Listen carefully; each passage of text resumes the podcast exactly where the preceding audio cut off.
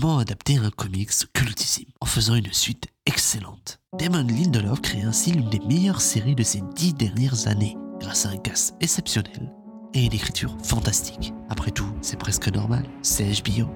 Parlons du cast pour commencer.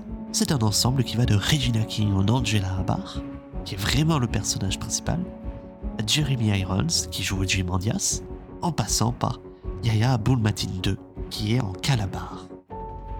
Et c'est l'un des meilleurs ensembles cast possibles.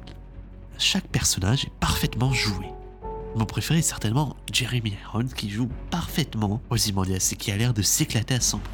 C'est encore une preuve qu'il ne faut pas parier contre HBO, car le cast de chaque série HBO est exceptionnel.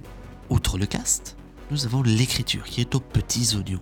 Les personnages bien rodés qui nous surprennent avec leurs particularités et surtout la capacité de provoquer des twists. Un personnage sympathique au premier épisode pour être un gros connard et membre d'un groupe terroriste dans un autre. L'histoire, elle, se déroule 34 ans après les événements du comics et se passe principalement à Tulsa, alors qu'un groupe d'extrémistes blancs, inspiré par les écrits de Rorschach, a forcé la police à cacher le visage de ses agents. Les héros ont l'air d'avoir disparu. Le docteur Manhattan, invisible depuis une, dizaine d'années, et de nouvelles entreprises dirigées par Lady Trieux s'intéressent à tout ça. La série prend des risques, comme je viens de le dire, le Docteur Manhattan n'est pas présent jusqu'à l'avant-dernier épisode. Et comme dit, c'est une extension des comics et non pas une adaptation. Mais Lindelof réussit à combiner un excellent cast, une excellente écriture, une excellente réalisation pour produire une superbe série. Je tiens d'ailleurs à dire que l'épisode sur Hooded Justice est probablement le meilleur épisode d'une série que j'ai vu ces dernières années, ou en tout cas un des meilleurs. La série d'ailleurs n'hésite pas à mettre en avant la critique de la société américaine et particulièrement les questions de la couleur de peau.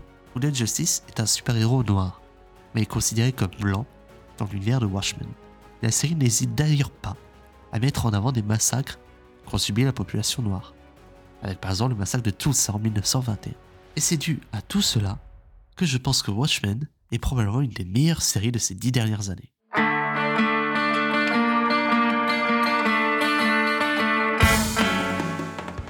Merci à vous d'avoir écouté cet épisode. J'espère qu'il vous a plu. Vous pouvez me contacter sur les réseaux sociaux ou par mail. Alors, à la prochaine fois.